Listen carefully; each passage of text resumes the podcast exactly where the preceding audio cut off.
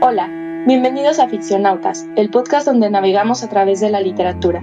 El día de hoy hablaremos de Sueños de Robot, un cuento de Isaac Asimov donde veremos el momento preciso en el que un mundo apocalíptico para el hombre pudo haber surgido de no ser por la existencia de las leyes de la robótica. Acompáñenos a explorar.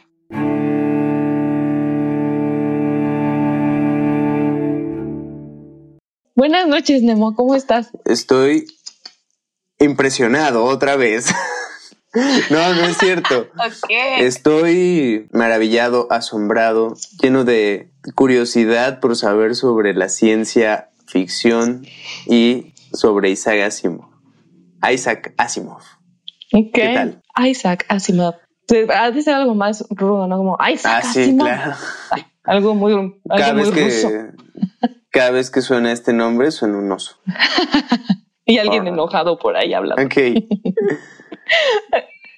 ok, Isaac Asimov nació el 2 de enero de 1920 y murió en Nueva York en 1992. Pero fíjate que hay un chisme de eso, Axelito. ¿Qué hay? Porque dicen que su mamá lo registró en la escuela antes, pero que en realidad él nació el 7 de septiembre de 1919 y ya este pues que en ese momento no había como muchos registros de nacimiento y demás porque estábamos entre la la rusa, la Rusia, perdón, eh, zarista y antes de que surgiera la URSS.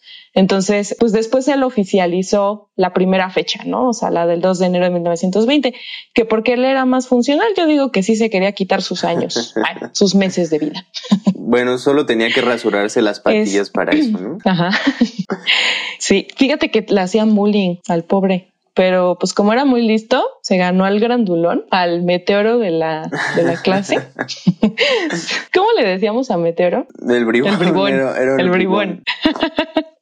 el bribón de la clase se lo ganó haciéndole la tarea y pues ya con eso consiguió protección. Pues sí, y es que al parecer, Isaac era otra vez alguien muy inteligente. Se la pasaba leyendo desde los 11 años. De hecho, su primer relato lo escribió a los 11 años. Y también leía muchas revistas de ciencia ficción justo que en ese momento él las leía porque su papá era dueño de una tienda de dulces y él iba a las revistas y las leía y pues ya nadie le decía nada porque pues, en la portada decía ciencia, ¿no? Eh, y entonces no era nada Y pues fíjate, como que esa tradición de él de ser muy curioso y de mantenerse siempre activo en el pensamiento y en la búsqueda de nuevas cosas, se mantuvo activo hasta, se mantuvo activa eso, hasta que ya él era muy famoso, ¿no? Todavía cuando predijo el Internet fue muy positivo. Estaba, estaba viendo una entrevista de él en la que está hablando de cómo la información, el acceso a la información, cuando llegara a todo el mundo iba a hacer que las personas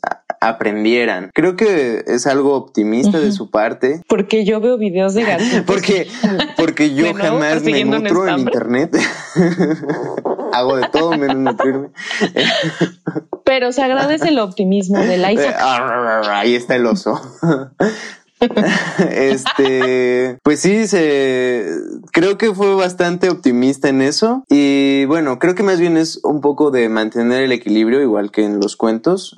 justo las novelas que leía, bueno, los cuentos que leía cuando era niño trataban de robots que se rebelaban en contra del hombre. Bueno, sus robots no se rebelan en contra del hombre. De hecho, también fue optimista en eso. Sus robots ayudan, ¿no? Y crea sus unas leyes que ya hablaremos de eso, pero bueno, ahorita ahondaremos. Pero dices que, que también fue optimista en ello, como que, pues, ¿qué se te ha revelado a ti? La licuadora, la Exacto, a eso me refiero. O sea, cuando la compu no cuando la, cuando tienes problemas que cuando voy a entregar un trabajo final, la impresora lo sabe y huele mi miedo y dice, hoy no funciono. No se pudo. Cuando el profe quiere dar su clase y el proyector eh, no sirve, es el robot revelándose. No, pues justamente eso es lo que pensaba Isaac, que los robots podrían ser como las batidoras o las tostadoras, una herramienta. Y pues no tenía miedo de usar la tecnología, no tenía miedo de usar esa herramienta a favor del hombre, ¿no? Ok, ok, ok. Fíjate que también este, él fue una persona que escribió muchísimo, ¿no? O sea, según leí, tiene más de 500 obras, más de 500 obras le pertenecen, y que escribía, era muy ordenado y era muy disciplinado porque escribía aproximadamente ocho horas al día 90 palabras por minuto según el New York Times que salió en 1969. Ajá. Pero él escribía, ¿no? Él escribía en ocho horas, así un chingo, ¿no? Entonces, bueno, algo que me dio, que también se me hizo muy curioso, así como lo de su nacimiento, fue su muerte. Digo, no, no por mala gente, ¿no? Pero porque, porque Isaac murió de VIH, según leí, pero él dijo que, se le, que había sido por una transfusión sanguínea. Pero también hay evidencia de que era bien perro el Isaac, porque pellizcaba las popis de sus fans en sus conferencias y así. Entonces, como que sabiendo ese dato de la pellizcada de nalga, basándome en, el dato de la pellizcada de nalga, creo que él era promiscuo. Creo que su VIH no fue por una transfusión sanguínea. Pero bueno, ¿quién es uno para juzgar o no? Yo en mi fuente súper confiable, llamada Wikipedia, leí justo eso. También leí que se murió de VIH, pero que más bien justo para que no se esparcieran esa clase de rumores así de que tal vez era un poquito de sexualidad. Ojo alegre. Pues sí, por, o sea, sobre todo por los rumores que había en esa época sobre la enfermedad, que pues decidieron guardar eso un poco en secreto. Pero bueno, rumores. Vale, pues vámonos con el resumen, Nemo. ¿De qué trata Sueños de Robot de Isaac Asimov? Hay un robot y tiene sueños. no, no es cierto. Para, para todos los que están escuchando, en este momento estoy teniendo un poco de fallas técnicas. Espero que sepan Sí, yo estoy viendo, estoy viendo a Axelita ahí moverse por toda su casa y yo así de. Espero que sepan, este, ¿qué está pasando? Estás yendo por más comida, ¿verdad? Me la paso comiendo, lo siento, es un problema. Sí, porque ansiedad y así. Ansiedad, claustrofobia. Ah, bueno, otro dato curioso es que eh, hay gente que tiene claustrofobia y yo leí que Isaac tenía claustrofilia, o sea que amaba escribir en lugares muy reducidos. Eso se me hizo muy chistoso decir que un escritor es claustrofílico, se me hizo como incluso metaficcional. Porque para escribir tienes que estar claustrofílico en tu mente, ¿no? Tal vez. Muy, muy interesante eso de la claustrofilia. Es como la gente, hay gente que le tiene miedo a las arañas Imagínate tener una aracnofilia, como te sientes bien y liberas dopamina cerca de las arañas o algo así. Ay, ya, ya, ya, ya, basta, basta. Como gente que no le gustan los, los chícharos. ¿Te acuerdas que la otra vez estábamos hablando de lo abyecto? Entonces, este, mi analista me dijo algo así como, es que me imagino un chicharo y yo con una cara de, abyección, así de... Efectivamente, los chicharos son abyectos. Bueno, ahí te va este resumen. ¿Lista? Ok. ¿Estás lista? Lista. ¿Están listos? Sí. Allá afuera. Estamos entrando en un mundo futurista. El robot Elvex confiesa a las doctoras Susan Calvin y Linda Rush que ha soñado. La robopsicóloga Calvin decide analizar el cerebro positrónico del robot, dándose cuenta de que Linda ha utilizado la geometría fractal en el diseño cerebral de Elvex, con la intención de acercarlo al cerebro humano. Elvex cuenta su sueño, hay muchos robots trabajando en diferentes tareas en el mar, la tierra, la superficie de la tierra, el fondo de la tierra, el espacio, etc. En su sueño, Elvex los veía tan abrumados, quería que descansaran y sintió que los robots debían proteger su propia existencia. Después de escuchar a Elvex, Calvin notó que el robot, dentro de su sueño, no estaba tomando en consideración las primeras dos leyes de la robótica, relacionadas con el cuidado del hombre y su mandato imperial sobre los robots. Calvin sacó su arma electrónica antes de escuchar el desenlace del sueño de Elvex que revelaba que hacia el final del sueño apareció un hombre diciendo Deja libre a mi gente. Refiriéndose a los robots, Calvin preguntó quién era ese hombre y Elvex dijo Yo era el hombre. Entonces, la doctora disparó su arma. Música dramática. Chan, chan, chan. Ardilla dramática. Sí, así es.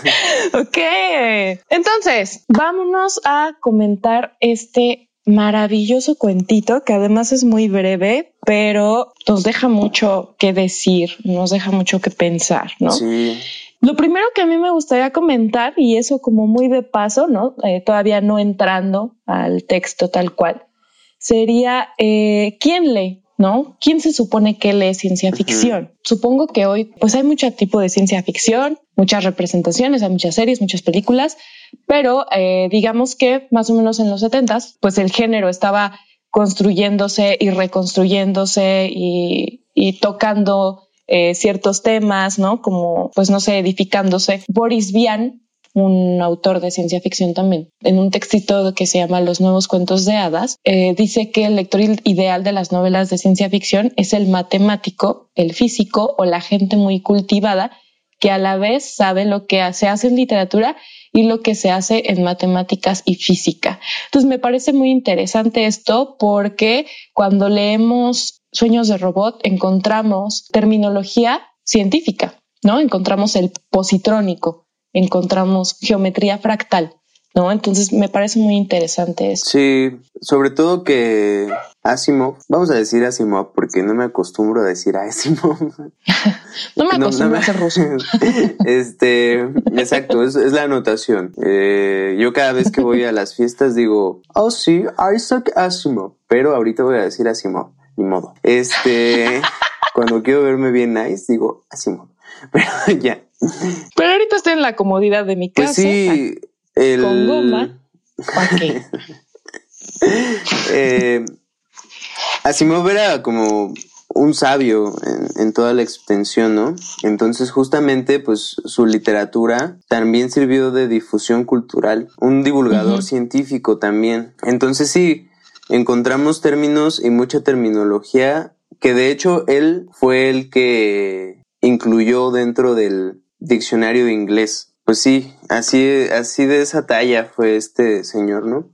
Robot, por ejemplo, es un nombre que viene a significar trabajo en Checoslovaquia que bueno, a partir de eso podemos saber más o menos de qué va, para qué son los robots en todo esto, ¿no? ¿Por dónde empezamos este bonito análisis? Bueno, pues mira, a mí me gustaría comentar, siguiendo esta línea, ¿qué es un positrón, no? O sea, del cerebro positrónico. ¿Qué es un positrón? Eh, es un antielectrón porque es parte de la antimateria. Ah, y en ese momento era algo de moda. Asimov lo usó ya que era un descubrimiento reciente de Paul Dirac. De, en 1928 eh, pues hizo toda esta teoría y demás, ¿no? Y pues él decía en, el texto de Asimov, esta terminología se utiliza muchísimo en, varias ficciones que tiene eh, y está identificado como las neuronas que puede tener un robot. Y otro término que también me parece eh, importante tratar aquí es la geometría fractal. Hay una, bueno, este Mandelbrot fue el que sacó esto de la teoría de los fractales, que son los patrones que hay en la naturaleza, pero eh, también, si la observamos bien, pues la teoría de los fractales está incluso relacionada con una de las leyes universales que es como es adentro es afuera, porque las consecuencias de un hecho general también tienen lugar en lo particular. Entonces, pues por eso los cerebros humanos, como dice Calvin, los cerebros humanos tienen que soñar para reorganizarse, desprenderse periódicamente de trabas y confusiones. Entonces, si el cerebro humano, perdón, si el cerebro positrónico va a lograr su identificación con el humano a través de esta fractalidad, a mí me viene a la mente la fragmentación. O sea, nosotros tenemos la capacidad de fragmentar, ¿no? De disasociar diría a lo mejor por ahí algún eh, psicólogo, ¿no? Entonces, pues es lo que le pasa a Elvex, ¿no? Finalmente, Elvex está disasociado de su constitución de robot por esta geometría que tiene en su cerebro y entonces ya no puede reconocer las leyes de la robótica que también propuso este Asimov, ¿no? Entonces, bueno, eh, eso primeramente me, parece muy interesante. No que no las pueda reconocer, hay que hacer la anotación. Durante el cuento transcurren tres momentos, ¿no? Uno en el que Elvex dice, de hecho así empieza, tuve un sueño, ¿no? O soñé. Entonces Elvex está hablando pues de esa experiencia. Discuten un poco, la doctora Calvin lo le dice apágate y no escuches hasta que volvamos a decir tu nombre. Tienen una discusión, le, le pregunta a la doctora Rash, que como decíamos es imprudente en la anotación. Eh, Rash significa imprudente. Entonces le dicen, ¿no crees que esto debiste pues platicarlo con alguien? Ni siquiera yo me hubiera atrevido a tanto y soy la doctora Susan Calvin, que es la robopsicóloga recurrente en los cuentos de Asimov. Tienen esta... Totalmente experimentada y sabia. Tienen esta discusión. Le dice, bueno, vamos a ver eh, cómo funciona. Entonces es aquí donde, pues, no que no identifique las leyes, sino que más bien él hace todo un proceso en el que le pregunta, ¿cómo sabes que estaba soñando? ¿No? Y bueno, ya el robot le dice, bueno, hice un contraste entre lo que está ocurriendo en el mundo en el que habito y pues eso que estaba pasando mientras pues estaba viendo estas imágenes no se correspondía con la realidad. Entonces traje al término el sueño y supe que estaba soñando. Entonces lo vuelven a pagar, tienen una discusión nueva sobre y cómo le diste un lenguaje, ¿no? Aquí es donde surge la parte de decir el lenguaje hace que identifiques y reconozcas alguna realidad que antes no existía en ti que justamente pues un robot no hubiera podido tener esa capacidad y él no hubiera podido definir que lo que le estaba pasando era un sueño si no fuera a través de este lenguaje, ¿no? Y luego, claro, sí, sí, sí. Bueno, le sigue contando su experiencia y ahora lo que lo que viene en su en su ayuda de, del robot. Creo que hay que especificar las leyes de la robótica, ¿no? para quien no las conoce. Entonces, este, en 1942, publica un libro, Asimov, que se llama Run Around, eh, y ahí es en donde salen ¿no? las leyes de la robótica. La número uno, cito, un robot no hará daño a un ser humano ni permitirá por inacción que un ser humano sufra daño. Número dos, un robot debe obedecer las órdenes de los seres humanos, excepto si éstas entran en conflicto con la primera ley. Y número tres, un robot debe proteger su propia existencia siempre y cuando esta protección no entre en conflicto con la primera o la segunda ley, ¿no? Entonces creo que es importante. Cuando dije que, no las reconocía, claro, es que en el e, e, en la vigilia las reconoce, ¿no? O sea, cuando el VEX está despierto, sabe que existen. Y lo dice muchas veces, ¿no? O sea, dice, es que en mi sueño lo tiene que. La tercera ley se quedaba hasta existencia, ¿no? O sea que para él solamente eh, la ley que había era un robot debe proteger su propia existencia. Y entonces Calvin le dice, pero están las otras dos leyes y él le dice, y así es. La realidad. Pero en mi sueño no existían esas dos leyes, ¿no? Entonces, por eso digo, en el sueño no hay un reconocimiento. ¿Por qué? Porque hay una disociación de él como robot y de él como hombre, ¿no? Que lo vemos ya hacia el final. Entonces, el no reconocimiento está en el sueño, pero sí en la vigilia, sí, sí las reconoce, tienes razón. Después, pues sí, lo que comentabas de el, más que lenguaje es, lengua, ¿no? Porque el lenguaje lo tienen ellos, pero cuando le dan el vocabulario humano, eh, estaría como bueno, ya sería lengua tal cual, ¿no? El vocabulario humano, supongo. Sobre todo, sí, eh, de hecho, bueno, también el cuento dice vocabulario, justo. Sí, tal cual. Ajá. pero, pero bueno, continúa. Con no, no te preocupes, está perfecto. no, las leyes de la robótica. Justo hacia allá, hacia allá iba lo que sigue. Le pregunta la, la, doctora como que está formándose una decisión también, porque se da cuenta de que el, el robot pues está teniendo ideas que ellos no sabían que los robots podían tener y que justamente existe esta disociación entre un consciente y un no consciente. Entonces le tiene otra discusión ahí un, poquito con la doctora Rash, más que discusión le está dando un regaño, ¿no? Con la doctora imprudente. con esta doctora imprudente. El punto es que la está regañando y, y le y está tomando una decisión al mismo tiempo.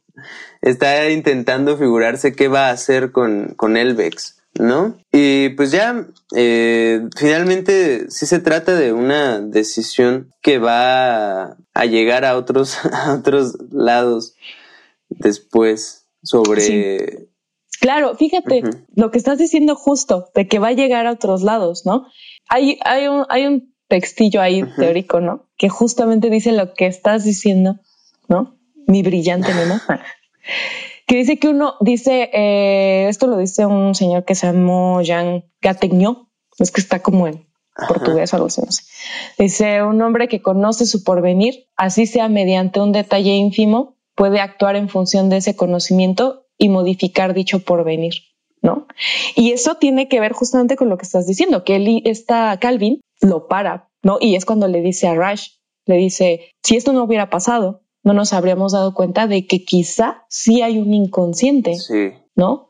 En, en, el robot. Eso es Sí, está tomando la decisión porque Rush pregunta, ¿qué me va a hacer? ¿Me va a despedir? Y ya ella dice, bueno, ahorita, ahorita vemos, ¿no? Vamos a, a ver qué más nos dice. Y pues lo que termina diciendo el robot es que ve a los otros robots oprimidos y que él se convierte en una especie de mesías que los libera a todos. Entonces, pues ya ahí es cuando la doctora Calvin toma la determinación de, no sé, tú dirías, vamos a decir disparar. Perfecto. Sí, por el momento vamos a quedarnos en este, disparar. Exactamente. O sea, ahí es donde ella dice, pues, se nos puede venir encima una rebelión o algo así. Cuando, claro. cuando se da cuenta de que pues el robot pues tiene esta, esta idea de libera a mi gente y abre el mar rojo. Claro. claro. Ok. Sí. Fíjate que yendo un poquito, ¿no? Hacia lo que ya tú tienes en mente, ¿no? Cuando me dijiste vamos a decir disparar, ¿no? Ya se veía venir, ya se veía venir. Creo que ibas a decir, ¿tú dirías que lo mataron? Eso me te iba a preguntar. Lo sabía. Bueno, pues sí. vamos a discutir un poco sobre eso. ¿Por qué? Porque yo creo que a Elvex se le está dando humanidad, ¿no? Se le da humanidad a través de la lengua. Hay que recordar, ¿no? Decimos, lenguaje es la capacidad para comunicarnos, lengua es el instrumento sistematizado que utilizamos para comunicarnos y el habla es la forma particular en la que utilizamos la lengua, ¿no? Entonces, este sistema organizado que tenemos los humanos es eso, justamente es la lengua, ¿no? Entonces se le está dando a él una herramienta humana, que es la lengua, al darle un vocabulario. Seguido de ello, cuando comenta, yo vi a muchos robots que estaban este, trabajando y oprimidos, Calvin le dice a, Rush, le dice, oye, pero, o sea, el Vex, ¿en qué momento ha visto tanto? ¿no? Y, Linda le responde, me parece importante que conociera algo de robótica y su lugar en el mundo. Pensé que podía resultar particularmente adaptable para ser de capataz con su nuevo cerebro. Y me quedé trabado hace ratito, me quedé trabado en algo. Era justamente eso que estás diciendo, que es le da una historia. Entonces, algo le da un bagaje. Sí, fíjate que, por ejemplo, esto Maslow en su pirámide, lo denominaría como una necesidad de conocimiento. Y es, y es algo humano. Entonces, sí se le está dotando de humanidad a Elvex a través de la lengua y a través del conocimiento se le está dotando de humanidad. Entonces, y además también en su constitución física, porque se le está dando un cerebro muy parecido al del humano. Entonces, ¿qué es ser un humano? ¿No? ¿Qué es, qué es ser un humano? Porque justamente, bueno, aquí en esta parte entra el cuerpo como tal, o sea, tal vez sea la conjunción de ese equilibrio entre el cuerpo, la mente, el alma, porque justamente una manera de organizar la información, pues las computadoras lo hacen y, y nosotros mismos podemos pues dominarlo, ¿no? Pero ya en el momento en el o sea, por eso también creo como que dentro de nuestro cerebro están estas tres partes, ¿no? Una, un, un cerebro reptiliano, un cerebro límbico y una corteza superior, o no sé, está como en tres partes. Sí, sí, sí, eh, ajá. El cerebro reptiliano, el mamífero y el humano. Ajá. ¿no? sí, no, no, estoy seguro, pero el primero, lo que sí sé es que el primero es, algo más físico El segundo es algo pues más emocional, exacto, y el tercero pues ya es algo más racional. Entonces, pues mi punto es que tal vez en este momento pues el robot está yendo quizá desde, desde el cerebro más racional hacia el cerebro más animal. Pero ese cerebro animal jamás lo va, el cerebro reptiliano pues jamás lo va a lograr porque eso implicaría que su cuerpo tenga materia orgánica, o sea, que su cuerpo tenga sensaciones, que puede meterse mediante, o sea, que puedes tenerlo mediante sensores, pero sensores, bueno, ya me estoy saliendo un montón del tema, perdón. Este, el punto, el punto es este. No, pero está súper este, interesante. ¿Qué es la humanidad en él? Él tiene una conciencia de sí. O sea, al final, eso es lo que importa, ¿no? Que empieza a tener una conciencia de sí y que, bueno, lo expresa a través de la siguiente frase, que es interesantísimo porque lo complementa después la doctora, la doctora Calvin, ¿no? Dice, solo pensábamos en preservar la existencia. La tercera ley que dice eso, ¿no? Preservar la existencia. Hasta allí. Sí. Un robot debe proteger su propia existencia. Proteger su propia existencia y lo que sigue es a menos que entre en conflicto con la 1 y la 2. Pero eso no está dentro de su sueño. Entonces, proteger su propia existencia lo dota a él de una autoconciencia. Que ese proteger la propia existencia se puede comparar con una cierta... Con un cerebro reptiliano. Y también con una cierta frase súper famosísima en el templo de Delfos, conócete a ti mismo. O sea, a partir de esa curiosidad que nace de él, justo de tener un bagaje, de empezar a soñar que puede liberar al, a los robots de esa opresión, ¿no? Y es que lo digo porque ya en, en una hermenéutica del sí mismo, me acordé de Foucault diciendo que ese conócete a ti mismo es una parte de autocuidado una parte de un cuidado de sí, que justamente proteger la existencia es un cuidado de sí al final. Por supuesto, sí. Fíjate que lo que estás diciendo, y digo, retomando un poquito lo que dices y, regresando un poco a Maslow, ah, yo ubicaría a Foucault, lo que tú estás diciendo, en la autorrealización, ¿no? O sea, en la cúspide de la pirámide, ¿no?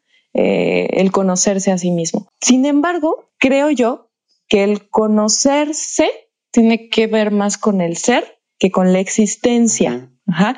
Yo creo que así como lo planteas, por ejemplo, nosotros nacemos y tenemos necesidades muy básicas que satisfacer, ¿no? Cuando somos chiquitos. O sea, nuestro cerebro reptiliano está latente todo el tiempo y es el único. Alimento, ¿no? O sea, alimento, este, control de esfínteres, esta, las necesidades básicas y vamos desarrollando las emociones, ¿no? Tenemos que ir desarrollando el cerebro emocional o mamífero. Y por último, llega cuando podemos razonar, porque es una habilidad superior al pensamiento. O sea, siendo honestos, además, nuestra corteza prefrontal, nuestro lóbulo frontal, yo una vez este, leí por ahí en un curso de neurociencias que tomé que una persona, una mujer, termina de desarrollar su lóbulo frontal hasta los 25 años y un hombre termina hasta los 32. O sea, tus decisiones no no tomes ninguna decisión todavía. Porque tienes 26 años, entonces no, no son confiables. Entonces, todavía tus decisiones no son confiables. Entonces, hasta ese momento desarrollamos totalmente el cerebro racional, ¿no? Es que mi lóbulo frontal todavía no está desarrollado. ¿Por qué incendiaste este lugar? mi lo siento, mi, mi lóbulo frontal. Tú ya para todo. Sí, yo ya. Así de, ¿por qué no lavaste los trastes? Ah, es que mi cerebro prefrontal. ¿Por qué no trapeaste? Ah, es que mi cerebro prefrontal. Llegando tarde al trabajo. perdón, es que mi cerebro prefrontal. Oye, ya tienes 35. justamente. Ah, adiós. Es que apenas estoy estrenando mi cerebro prefrontal. Me estoy adaptando. Llevo tres años de uso.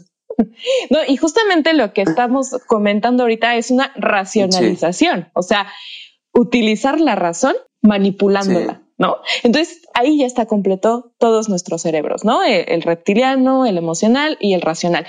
Lo que tú me estás diciendo es súper interesante porque es como si el VEX fuera para atrás, ¿no? O sea, él llega con uno racional y luego desarrolla también el emocional. O sea, fíjate cómo las emociones tenemos que eh, desarrollarlas tanto humanos como robots, ¿no? Qué interesante.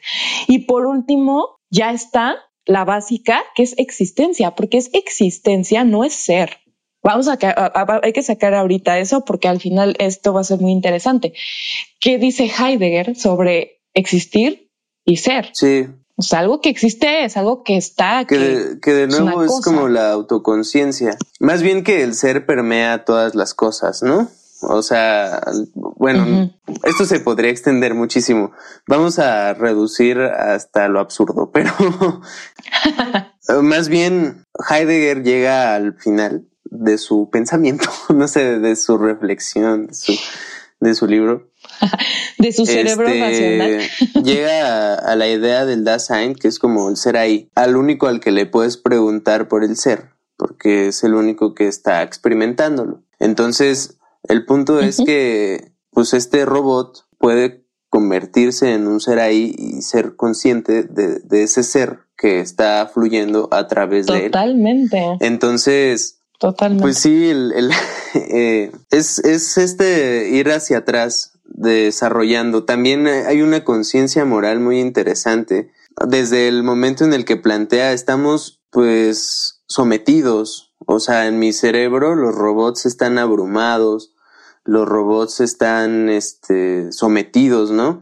Nosotros como humanos tenemos esta conciencia también de que a veces el trabajo extenuante puede llegar a ser pues una sumisión o puede llegar a, a plantear problemas morales en un sistema en el que unos se apropian del trabajo de otros y pues sabemos que están violando esas leyes, ¿no?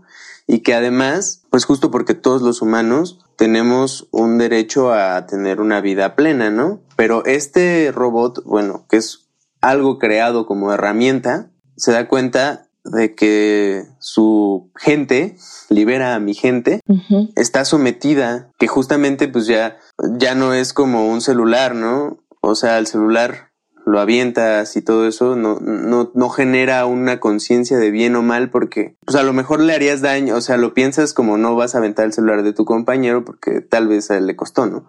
Y, le duela, lo que sea. Pero pues al celular en sí, o si te lo compraron tus papás, niños, si les compraron sus papás. no lo avienten.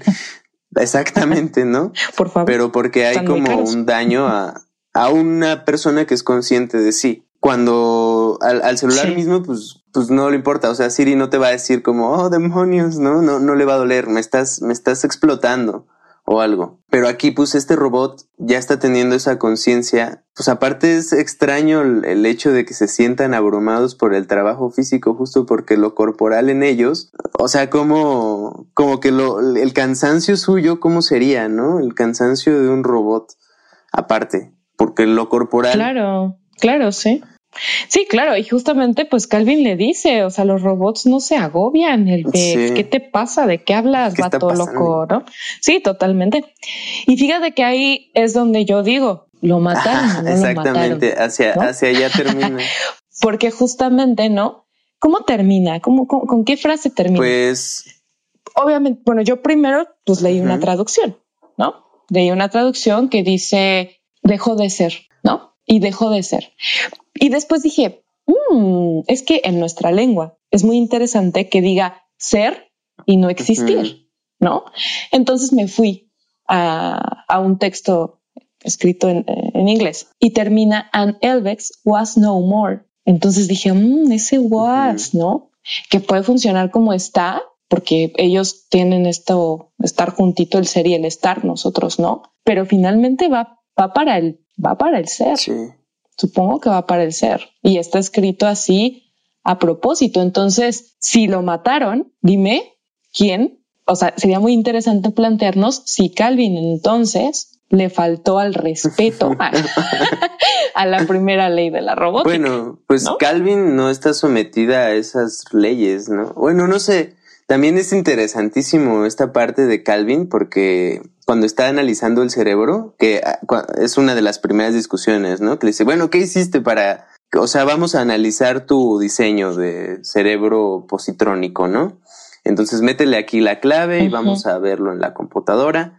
Y entonces la doctora Susan Calvin lo ve y Linda Rush se queda viéndola impresionada porque lo está haciendo súper rápido. Y entonces piensa, ¿tiene una computadora metida en su cerebro esta señora? Justamente, exacto, justo por eso lo, oh. lo pensaba yo, porque yo sí tenía la duda así de, ¿y esa Calvin? Sí. ¿No? En esta ficción, en esta en ficción. esta ficción eso es lo que dice, como, bueno, queda esa duda, porque incluso la Linda Rush se queda viéndola y piensa, o sea, ella es una superdotada como Mozart y, lo está viendo y, y, lo está analizando al mismo tiempo. Es como su lenguaje, su don, ver este tipo de diseños y, y entenderlos y analizarlos rápido. O es que dentro de su cerebro hay una computadora, ¿no? Y pues por eso, o sea, Calvin, la doctora Calvin no, no está rompiendo ninguna ley de la robótica. Más bien, quizá nosotros como humanos tendríamos que pensar, hay tres, hay tres leyes de cierto señor barbón ahí. Hoy vengo, hoy vengo a hablarles de Jesucristo. Tengan, tienen un minuto para hablar de Jesús. Amarás a tu prójimo como a ti mismo. Y las otras dos leyes que no me acuerdo. ¿Cómo, cómo dice? Son como 10, güey. no, no, no. Es que, es que justo. que, que justo. que hereje, que hereje. No. A la a ver, déjame. A la hoguera. No, ya, ya. ya, échale, perdón. No, pero es que mira, o sea, yo estoy, sí, yo, yo estoy de acuerdo contigo en que en un mundo objetivo y todo lo demás, o sea, creo que sí, creo que tienes razón, que no está rompiendo ninguna ley, pero yo pienso que sí, hay, si está la duda de si Calvin tiene una computadora aquí o no, ¿cuál es humanidad? Y si estamos diciendo que a Elvex se le dotó de humanidad, entonces ¿quién rompió las leyes? Pero es nada más una cuestión ética mía del cuento, pero claro, o sea, no, no hay una, no hay una razón lógica para lo que estoy diciendo yo. Gracias a Dios, buenas noches. Yo solamente estoy pensando aquí en plenaria y ya. Es por eso que los sapos nunca deben juntarse con las marmotas, porque saldrían marmosapos. bueno, ya, perdón, perdón, ya, sigue, sigue, sigue. En conclusión, amigos míos, las ballenas nunca deben convertirse en robots y los robots nunca deben ser nodrizas. Cada oveja con su pareja. Este, bueno, sí, más bien más bien la decisión aquí es un poco acabar con un peligro antes de que surja. O sea, que es lo que termina diciendo Calvin Calvin Harris.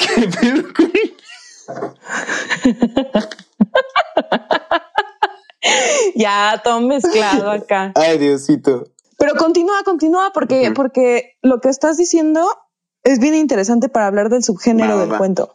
Este, ¿puedes recordarme qué estaba diciendo? Estabas hablando de que Calvin Harris, ah, de que Calvin, este, impide algo que podría ah, claro, suceder. Claro. Pues sí, justamente se da cuenta de que hay un peligro, ¿no? Le dice a la, la doctora Linda Rush, pregunta, ¿me va a despedir? Y ya, este, Ella le dice, no te preocupes, yo sé que tu cerebro frontal todavía no está bien formado, tus decisiones... Eh, no, no es cierto.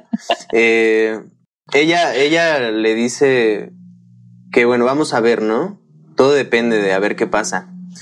Entonces le dice que gracias a su cerebro fractal se dieron cuenta que dentro de los pensamientos o dentro de una zona no consciente en las en los pliegues de los cerebros de los robots, había una zona no consciente y que tenía estos pensamientos.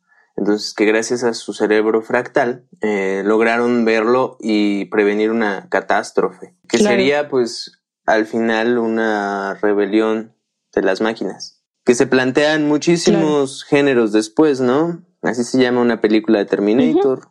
El mismísimo Frankenstein, podríamos tomarlo así, bueno, algo así como esto. Eh, una rebelión. Sí, sí, sí, sí. Justo todos los robots de la ciencia ficción que leía Isaac eran esto, ¿no? Ahora sí ya estás faroleando con Isaac. Sí. Ah, ahora sí ya te sientes en un ambiente fresa. Em, Ajá. Y pues sí, previnieron una catástrofe y, y también pues supieron mejorarlo. Yo siempre he creído que todas las herramientas, no importa, desde un martillo hasta el robot más sofisticado, pues siempre dependen de la mano que los, que los urde. Sí se dice urdir. Urdir, urdar, urder. Ah, sí, urdir. pues fíjate que sí. Bueno, nos estamos acercando hacia el final, porque ya son 50 minutos. Este, y bueno, eh, siguiendo un poquito lo que tú estás diciendo, hay en 2017 salió Alien Covenant, una película pues muy reconocida, ¿no? Toda esta, eh, todos los aliens, ¿no? Y demás. Y la revista Premier, esta revista me la regaló Anita, mi hermana, ah, hace unos años, y se la agradezco mucho porque me ha servido bastante. Tiene un artículo muy interesante en el que hablan de subgéneros de la ciencia ficción. Entre ellos, el que me pareció más cercano a este texto que, que nosotros leímos es el que está titulado como apocalípticas, posapocalípticas o distopías, ¿no? Pero les voy a leer un poquitito de esto, ¿no? Dice, cito, aunque podrían sostenerse por sí mismas, agruparemos estas tres porque esencialmente hablan de lo mismo, la caída de la raza humana o la distorsión de sus sociedades. Pero, como tú lo estás diciendo, Calvin previene. Entonces, creo que este cuento sería un cuento pre-apocalíptico, no apocalíptico, no post, menos, ¿no? Tampoco distópico, porque no hay algo que esté en desorden realmente, ¿no? No hay, no hay algo tal cual caótico aún, ¿no? Sino es que podría como estarnos narrando lo que pudo ser un inicio de la caída de la raza humana o también de lo que es un inicio del el inconsciente robótico, lo que es bastante interesante. Sí. Pues bueno, yo siempre he visto en la ciencia ficción una especie de espejo en el que podemos prevenir, podemos reflexionar. Creo que a veces los géneros como fantásticos, como el terror y todo, se ven pues relegados un poco, ¿no? Fuera del, del canon, no sé. Yo siempre he creído que, y esto es algo mío, ¿no? No sé, no sé cómo podría ayudarme con alguna cita, pero creo que la ciencia ficción es algo así como una nueva mitología. No tiene dioses ni nada, sigue reflejándonos algo y más que enseñárnoslo, nos da para pensar al respecto de quiénes somos, que justamente tal vez ese sea el, el sentido del conócete a ti mismo, ¿no? Ese tal vez sea el peligro que ve la doctora Calvin en el sueño de Elvex, que él está empezando a verse en un sueño y que tal vez su mente continúe y lleve ese pensamiento inconsciente hacia su lado consciente y él pues lo tome y empiece una nueva rebelión, ¿no? Fíjate que sí, si hay quien lo menciona. Boris Vian habla de viejos y, viejos mitos y nuevos mitos y dice que los viejos mitos están en el terror y que los nuevos mitos están en la ciencia ficción, justamente. Sí, qué bueno, mira.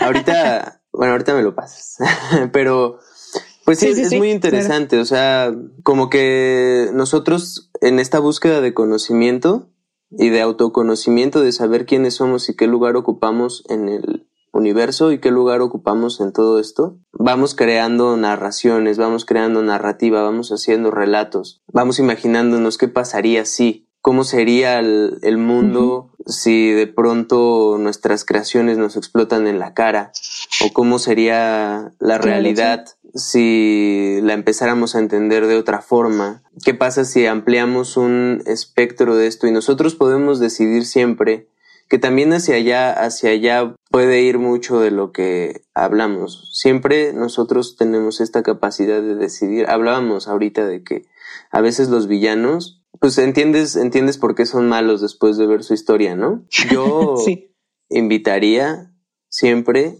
a que pues ya, o sea, eso, eso que se quede en la ficción y que nosotros recordemos que podemos decidir sobre todo lo que nos pasa. Obviamente que va a repercutir pues nuestro contexto, en nuestra, nuestra manera de ver, pero pues no porque nuestra historia haya estado bien culera o no porque haya sido, perdón, no porque haya sido dura nuestra historia, podemos justificar pues nosotros ser también igual de duros con el mundo, ¿no? Allí creo que pues sí, tal vez sea, pues ya esto es como mi reflexión final, ¿no? Es, es interesante cómo se cobra sentido a partir del autoconocimiento y de la comunidad, porque el robot aquí, el Vex, crea comunidad también. Dice, liberen a, mi gente, ¿no? Crea comunidad. Porque bien podría tomar conciencia de sí y, me vale, ¿no? Que me, uno a los humanos y que me traten bien a mí, ¿no? Ya. O me voy de saniasi, así de ermitaño. Pero bueno. Me alejo de todo y ya. el, en este cuento, pero en este cuento habla sobre eso, ¿no? Libera a mi gente. Claro, hay una identificación con el otro. Exactamente, o sea, a partir de un autoconocimiento surge un, pues surge una empatía, ¿no? Un, pues un entender al otro. sí. Bueno, pues sí, esto fue Sueños de Robot de Isaac Asimov. y muy interesante. La siguiente semana leeremos El guarda agujas de Juan José Tenemos una sorpresa especial. vale. Pues descansa, Nemo. Muchas gracias por esta noche. Gracias por la reflexión, por el aprendizaje. Siempre es un placer compartir contigo. Gracias. Yo también estoy muy emocionado de compartir contigo. Y con todos ustedes. Y muchas, muchas gracias por escucharnos. Nos seguiremos escuchando en Estéreo. Este, no me van a cobrar derechos de autor. Estéreo Lab. Adiós. Nos pueden seguir eh, también en nuestras redes porfa. Ah, en Instagram, Facebook nos encuentran como Ficcionautas en Periplo. Y ya nos pueden escuchar en Google Podcast, en Apple Podcast y en Spotify. Muchísimas gracias. Muchas, muchas gracias. Bye. Bye, bye.